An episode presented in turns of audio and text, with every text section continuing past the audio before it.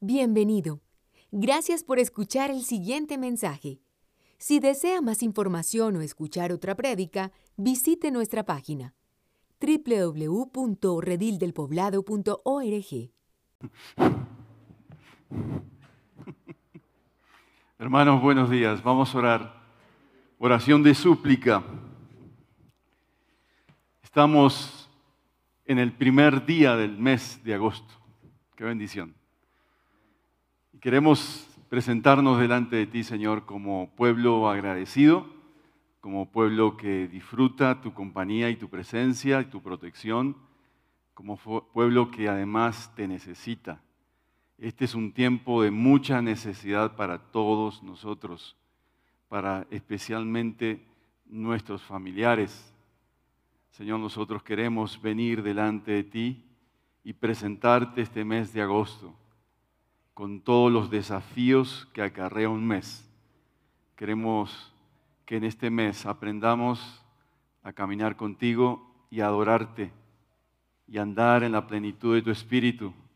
Enséñanos en este mes a caminar al lado tuyo, pero también a caminar con otros en medio de esta prueba de salud, de desafíos de salud. Queremos pedir tu bendición, Señor, para cada actividad de este mes. Que nos bendigas, que extienda tu favor, Señor, sobre las economías domésticas, sobre las economías de las empresas, sobre las economías individuales, sobre las decisiones financieras, de compras, de ventas. Que tú nos bendigas, Señor. Que nos bendigas en el trabajo de nuestras manos, que bendigas nuestros pies, que bendigas nuestros cuerpos, Señor, en adoración a ti. Protégenos y permite que este mes, Señor, disfrutemos la compañía segura, la compañía de tu Espíritu Santo en todo lo que vamos a hacer. Bendice a quienes están en estos momentos, familiares nuestros en los hospitales. Señor, te rogamos una salud abundante para Carlos Londoño, Señor. Delante de ti te lo ponemos. Pedimos, Señor, por otras personas que están en momentos difíciles, amigos nuestros, familiares, los ponemos delante de ti. Te agradecemos por quienes han superado pruebas de cirugías y demás. Gracias, Señor, por tu bendición. Gracias por Olinda, que está aquí hoy. Gracias por Clarita, Señor, que se ha recuperado bien. Pedimos tu ayuda y tu bendición en todos estos procesos de recuperación. Y te damos las gracias, Señor, porque sabemos que tú nos das aún más de lo que pedimos en medio de estas circunstancias de prueba. Y por eso te rogamos la bendición del Padre, del Hijo y del Espíritu Santo. Amén. Estamos retornando otra vez al libro de Lucas. ¿Cómo les va con este libro de Lucas en estos días en sus casas leyendo? Este libro. ¿Sí lo están leyendo en casa? Yo tengo la convicción y la certeza de que cuando uno estudia un libro y viene con ese libro, con el capítulo que se va a predicar a una celebración como esta, capta aún más. Entonces les animo a estar leyendo estos capítulos en estos días. En esta mañana, Lucas 7, 18 al 35. Lucas 7, 18 al 35. También te concentras más cuando lees el capítulo y, me acompañas en la lectura. Dice así la palabra de nuestro Señor Jesucristo.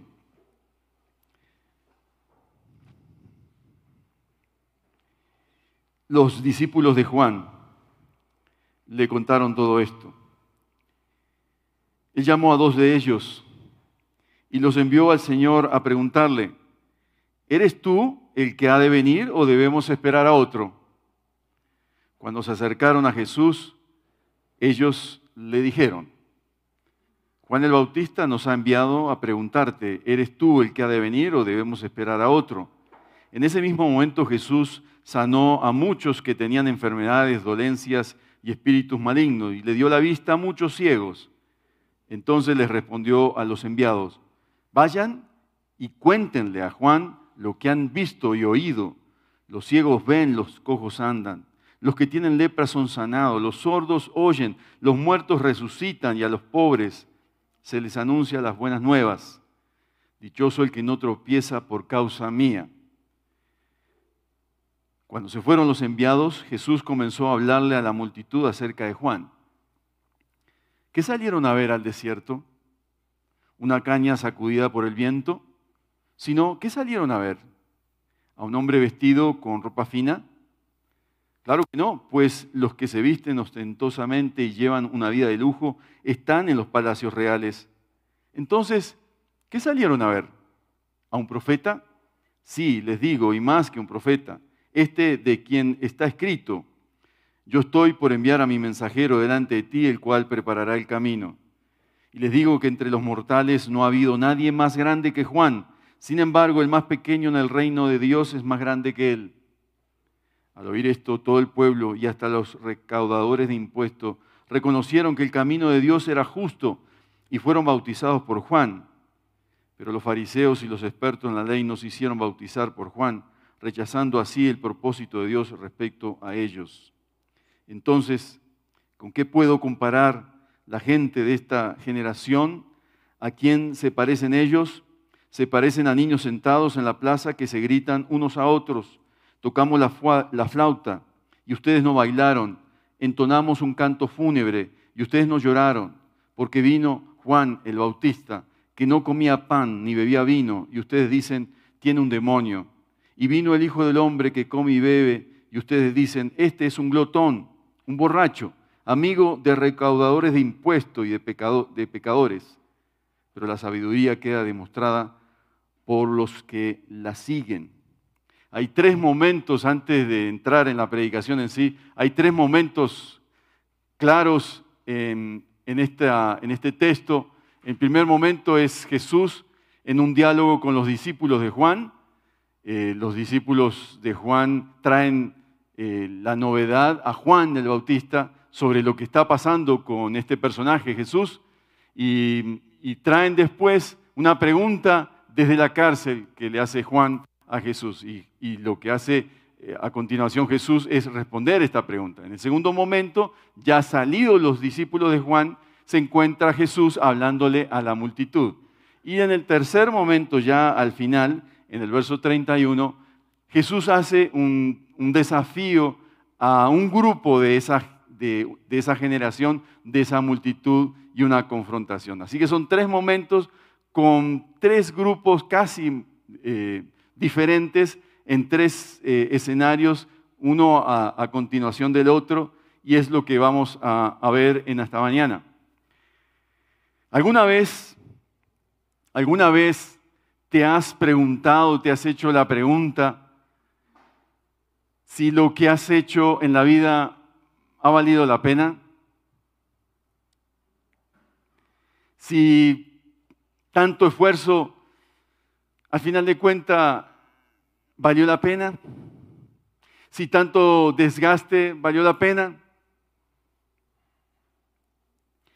Un predicador del Antiguo Testamento, eh, Eclesiastés, dice que la vida es un transcurrir de ir tras el viento, de ir tras la vanidad. Es como que si tú quieres atrapar el viento y no llegas nunca, esta visión es un poquito eh, desesperada, pero es lo que describe muchas situaciones en la vida que hemos tenido, que vamos tras el viento que vamos tras cosas que no nos dejan nada o nos dejan muy poco. Un predicador de esta época, Peter Escarcero, en su libro Espiritualidad Emocionalmente Sana, expresa que en lo profundo de nuestra alma, de, de los creyentes, hay algo que está pasando y que anda mal, y que anda muy mal, y que cuando empezamos a escarbar la vida de algunos creyentes en la vida, hay malos hábitos, hay ira descontrolada, hay desorden, hay adicciones, hay inseguridad, hay sentimientos de fracaso, depresión, descuido de las relaciones con los seres queridos. Y por no tratar las heridas, por no tratar esos asuntos en la vida, lo que hay debajo del iceberg, dice Peter Escarcero, las iglesias se están convirtiendo en un grupo de desertores que andan para aquí y para allá, visitando iglesias sin tener un compromiso con ninguno. No se adaptan y cuanto menos piensan, ya no están, se fueron. Mejor dicho, nunca han estado ahí. ¿Qué salió mal? ¿Erramos en el discipulado? ¿No hemos exigido lo suficiente? ¿No hemos sido genuinos en, nuestro, en exigir un poquito más? Lo que vamos a ver a partir de este texto es cómo Jesús trata a un mensajero que trae una pregunta que lo desborda, que escapa la situación del momento y que nos hace pensar cómo es posible que un mensajero tan connotado hace ese tipo de preguntas. Y a partir de ese tipo de, esa pregunta, el Señor empieza a tratar algunas necesidades de los mensajeros, de quienes siguen a Jesús fielmente y comparten la fe. Y la primera necesidad que trata Jesús es cuando nosotros necesitamos saber que nuestro esfuerzo no ha sido en vano. A mí me fascina el bautista porque es ese tipo de personas que son valientes. Y son valientes para hacer preguntas que de por sí nos puede, lo puede, lo puede hacer quedar en ridículo. Y la pregunta, la valiente pregunta que hace, ¿eres tú el que ha de venir o debemos esperar a otro? Este personaje está en la cárcel por denunciar el pecado de Herodes y por una, una salvajada de, de este Herodes que lo encierra ante el descubrimiento que delata el Juan el Bautista. ¿Eres tú el que ha de venir? Y lo dice dos veces. Primero son los discípulos que tratan ese tema, esa pregunta. Después en la, eh, ya con la pregunta a Jesús mismo. Él no esconde su duda. Seguramente que él esperaba un encuentro cara a cara con Jesús y tener esa conversación para aclarar esta duda que quizás también responde a la duda de la interna de los discípulos de Juan. Detrás de esa duda existencial donde el personaje principal en Lucas, eh, eh, hasta ese momento, es que es Juan el Bautista, donde él se siente perplejo, se, se esconde algo un poquito más profundo en realidad. La pregunta que todos nos hacemos en algunos momentos de desierto en nuestras vidas o en algunas circunstancias que no podemos controlar. Al final de cuentas, lo que he hecho valió la pena. Si nos ponemos en el lugar de Juan el Bautista, seguramente también decimos, ¿valió la pena estar en esta cárcel? ¿Valió la pena este conflicto?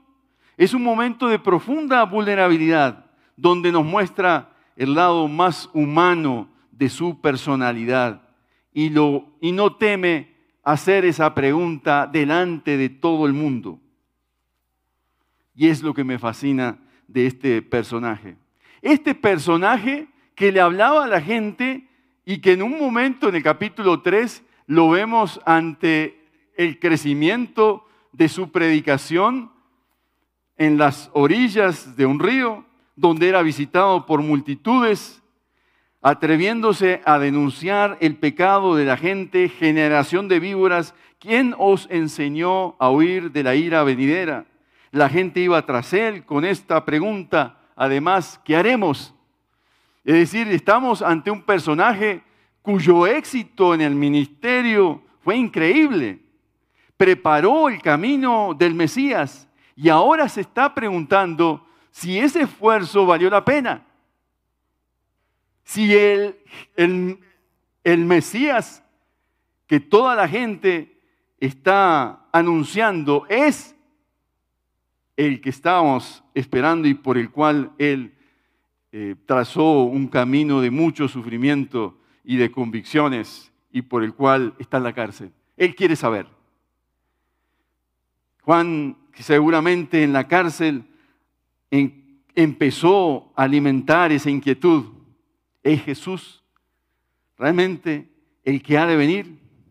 En varias partes del Nuevo Testamento, el que había de venir se usa en referencias al Mesías. Y los discípulos de Juan le acaban de decir, le han llevado información acerca de las nuevas cosas que está haciendo este personaje. Nuevas cosas que son increíbles. En el capítulo 6, en el capítulo 7, eh, mejor dicho, en los versos 11 al 17 está la referencia a la resurrección al hijo de, del hijo de una viuda y así sucesivamente. A Juan el Bautista le ha llegado esas cosas y les ha llegado todos los hechos en relación a este personaje, quien acaba, como les digo, de resucitar a la hija de la viuda de Naín, de sanar al siervo del centurión. Pero Juan está inquieto. Todavía hay algo que no lo convence. Y llama a dos de sus discípulos con esa pregunta. ¿Eres tú el que ha de venir o esperamos a otros? Quizás en Juan había la expectativa de que este personaje tendría una función política, una autoridad para sacarlo de la cárcel. Yo no sé, yo estoy aquí tratando de, pensar qué hay detrás de esa pregunta, pero me, parece a mí que él está esperando algo que no ve y que no entiende. Un rey, un Mesías que actuara como rey, que impusiera su autoridad y que haciendo justicia lo sacara de la cárcel. Posible que eso empezó a alimentar su mente y algo en su corazón empezó a inquietarse. Y la respuesta de Jesús es, está en dos partes. En ese mismo momento, verso 21, Jesús sanó a muchos que tenían enfermedades, dolencias y espíritus malignos, y les dio vista a muchos ciegos. Y luego, verso 22, les respondió a los discípulos, a los enviados, vayan y cuéntenle. Yo no vine a hacer lo que tú esperas. Yo vine a hacer otra cosa diferente. Y remarca lo que ha oído cualquier, cualquier persona en ese momento del Antiguo Testamento en relación al Mesías. Los ciegos ven, los cojos andan, los que tienen lepra son sanados, los sordos oyen, los muertos resucitan y a los pobres se les anuncian las buenas nuevas. Dichoso el que no tropieza por mi causa. La referencia, dile a Juan que oiga y que vea lo que hago. Dile a Juan que recuerde el Antiguo Testamento en relación a, mis, a lo que soy. Dile a Juan del poder de mis palabras. No soy un político, soy el Mesías anunciado en el Antiguo Testamento, que los ciegos ven, que los cojos andan, que los leprosos son limpiados, que los sordos oyen, que los muertos son resucitados y que a los pobres a los necesitados espiritualmente se les anuncia el Evangelio. Estas frases, estos versículos nos recuerdan muchos pasajes del Antiguo Testamento, especialmente revisé una de las citas de Isaías 35 del 5 al 6, donde se ve el cumplimiento literal del Antiguo Testamento. Este dato nos dibuja una imagen asombrosa de lo que hará el Mesías con, sus redimidos. En el contexto de Isaías 35 dice que se alegrará el desierto y la sequedad, que se regocijará el desierto y florecerá como el azafrán. Yo me imagino, hermanos, que cuando Juan el Bautista escuchó estas palabras de Jesús, enseguida su mente conectó con estos pasajes del Antiguo Testamento. Y algo en su corazón debió transformarlo y debió hacerlo pensar que en el desierto habrá florecimiento y habrá esperanza. Que en el desierto que no hay nada, habrá mucho. Esa es la esperanza de los redimidos, que se alegrará el desierto y la soledad, y que en el desierto florecerá el azafrán.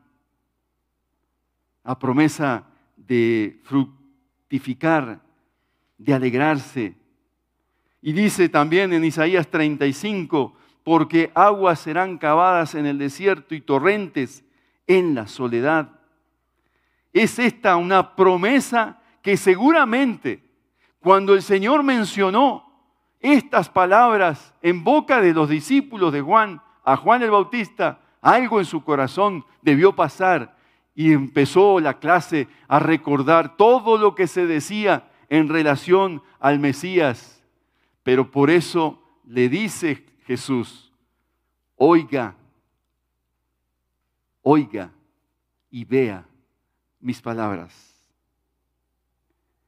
¿A ustedes no les parece increíble, hermanos, cómo trata Jesús a su mensajero? No lo regaña. No le dice, ¿cómo le parece a usted que no cree en mí?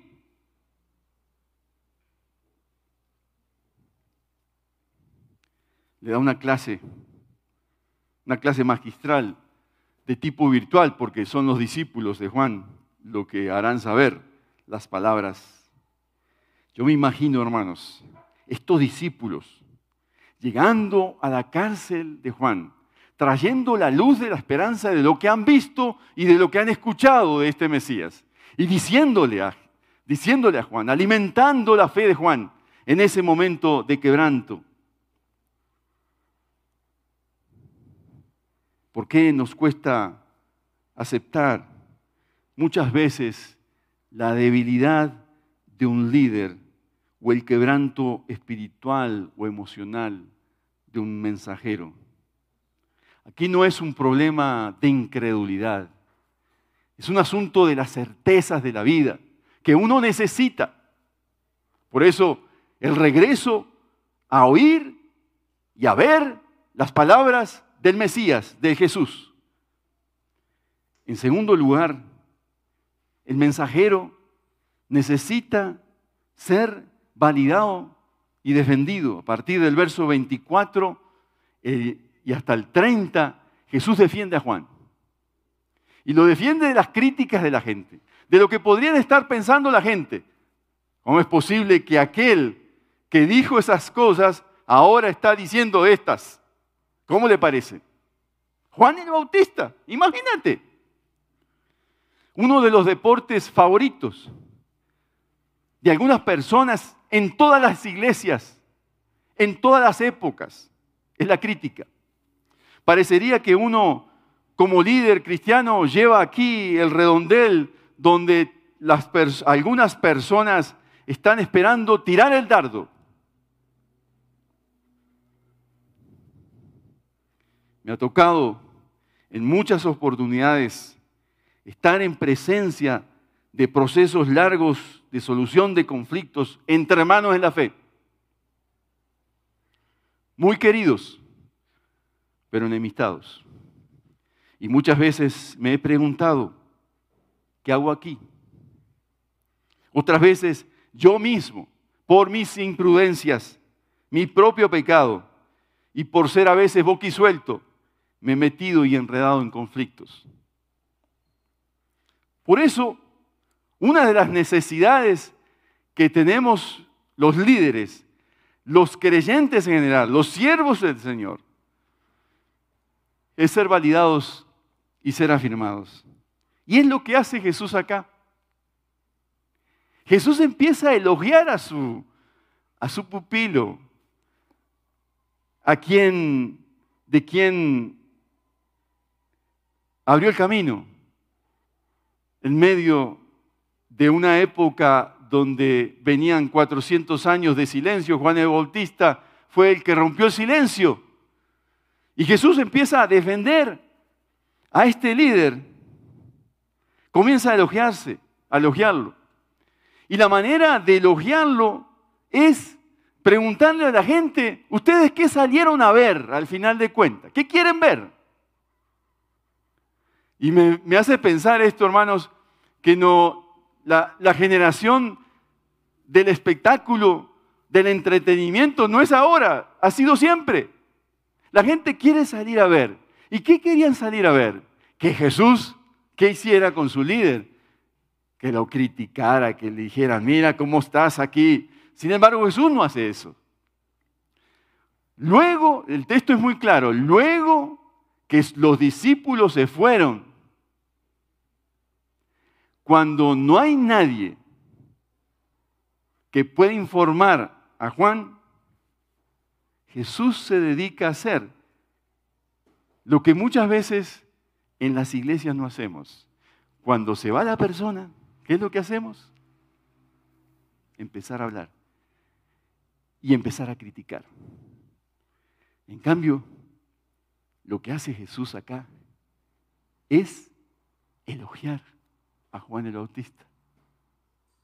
Detrás de él no sale una sola crítica de su, de su colega. Sale solo alabanzas y un cuestionamiento a la gente. Tres veces les pregunta a la gente, ¿ustedes qué salieron a ver? ¿Ustedes qué quieren ver? Jesús está cuestionando el consumismo de la gente. Y consumismo que se da cuando nosotros criticamos lo que no hacemos. Consumismo que se da por personas que simplemente estando en el balcón lo critican todo. Juan Mackay fue un, un escocés que visitó estas tierras latinoamericanas en los primeros años del siglo pasado y la recorrió toda, desde el, estuvo hasta en mi país, en Uruguay, hasta Estados Unidos, fue por, todos, por todas las tierras. Y una de las cosas que le, le, impactó, él había estado en España, él era un amante de la cultura ibérica, del alma ibérica, y una de las cosas que me, impactó en, una, en, una, en una de, sus, de sus libros, él comenta que a él le impresionó los balcones coloniales, los balcones españoles en América, por toda América Latina. En esa época eh, los balcones españoles estaban en toda América Latina. Y él trazó una teología a partir de mirar los balcones. Y él dice, hay una gente que le encanta estar en los balcones, salir a ver. Y hay otra gente que está en el camino. Y él dice, yo voy a trazar una teología del camino voy a andar con la gente y voy a trazar una, teología no de los balcones, sino del camino. Y trazó todo un desafío de la fe. Podemos estar de acuerdo, ¿no? Con un teólogo, pero, pero fue brillante como él, a partir de esa observación de la época, trazó el camino. Y aquí Jesús está haciendo lo mismo. Le dice a la gente, ustedes son la, la sociedad de la crítica. Ustedes salen a ver un personaje y quieren crucificarlo y quieren dañar su caminado. El elogio de Jesús hacia Juan el Bautista es sencillamente impresionante. El ministerio de Juan el Bautista fue muy parecido al de Elías, se le compara con Elías en el Antiguo Testamento, el cual se enfrentó a los profetas de Baal, fue valiente, determinado, constante. Se enfrentó a los religiosos de la época y por eso lo llama generación de víboras. A él no le importó las comodidades materiales y el lujo, y el lujo que los hombres generalmente queremos. Juan vivió en el desierto con todas las limitaciones del caso. Sin embargo, nunca reclamó un lugar mejor o ambicionó comodidades. Fue el hombre escogido por Dios para realizar uno de los ministerios más estupendos jamás encomendados a un ser humano. Ser el precursor, el embajador del que viene. Y dice el texto que era más que profeta. Era más que profeta. Una persona que estaba por encima de los profetas de antaño. Esta es la visión que tiene Jesús de Juan el Bautista. Sin embargo, en el verso 28b dice, les digo que entre los mortales no ha habido nadie más grande que Juan. Sin embargo, el más pequeño en el reino de Dios es más grande que él. Con eso, el Señor Jesús nos da una visión radical del reino de Dios. El reino de Dios no se trata de personas que quieren enseñorearse por muchas capacidades y dones que tengan. El reino de Dios, los criterios del reino es que la persona se humilla y sirve al mayor. El patrón que vemos en la Biblia desde el Antiguo Testamento es que el menor sirve, no, que el mayor sirve al menor. Y que el Señor escoge lo peorcito para alumbrar a las naciones. El criterio del reino aquí es que el mayor sirve al menor. Y por eso la respuesta de Jesús es contundente en Marcos 10, 42, cuando los discípulos, peleándose por el poder que, que quería ver en la interna de Jesús, Jesús los llama, dice, y les dice, ¿sabéis que los que son tenidos por gobernantes de las naciones se enseñorean de ellas y sus grandes ejercen sobre ellas potestad? Pero no será así entre vosotros sino que el que quiere hacerse grande entre vosotros será vuestro servidor, y el que de vosotros quiera ser el primero será el siervo de todos, porque el Hijo del Hombre no vino para ser servido, sino para servir y dar su vida en rescate por muchos. El mundo al revés. El mundo al revés. ¿Quién quiere entrar a esta sociedad del reino de Dios? Levante la mano. Porque si quieres ser líder, tendrás que ser el menor de todos y el siervo de todos. Porque ese es el criterio del Rey Jesús. Finalmente, no solo nosotros necesitamos ser validados y afirmados, necesitamos ser defendidos por el Señor, también necesitamos ser valientes para cuestionar y hablar la verdad a las generaciones. A partir del verso 31 hay una increíble exhortación a la realidad de las generaciones. Cuando uno está en las generaciones de hoy, está en una generación extraña.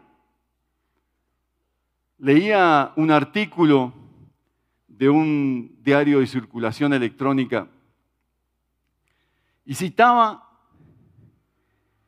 a un pintor italiano, muy famoso en Italia. Y él presentó su obra Y su obra de arte la llamó Yo Soy. Y en su obra de arte no había nada. Imagino que solo la firma del pintor famoso. Tú podrías creer que esa obra, donde no había nada, se vendió en 15 mil euros. Esa es nuestra generación. Ahora, esta generación alimentada de la nada, alimentada del vacío, alimentada por lo poco, que se alegra por lo poco, es muy diferente a la de Jesús. No lo es. Y Jesús en el verso, a partir del verso 30 y 31, él dice, ¿con qué compararé esta generación? Esta generación es como niños, son como niños. La visión de Jesús es con imágenes. Imagínate que un niño entra a un parque donde están jugando y ese niño quiere jugar con los que están en el parque. Y ese niño dice, no, no quiero jugar. Imagínate que entras a un velorio y quieres llorar y no se te permite llorar. Esa es la generación de hoy. Sin embargo, lo que a mí me fascina de Jesús, hermanos, es que Jesús entra en diálogo con esa generación. Y lo que hay es, al escuchar a Jesús, muchos de ellos se arrepienten y otros no se arrepienten. El texto dice que se bautizan con Juan. La idea es que se bautizan como Juan, con la, no con Juan, sino con el bautismo de Juan. Y se arrepienten y piden perdón al Señor. Este es el desafío de Jesús a una generación indiferente, la del texto bíblico. Es la generación del ni fu ni fa. Es la generación de los indiferentes. A veces preferimos de las generaciones actuales que tiren algo, no piedras, pero que tiren, que digan algo. Y Jesús nos enseña acá y nos modela cómo tratar con una generación indiferente, con un remanente. Hay que dialogar. Y nos traza la manera del diálogo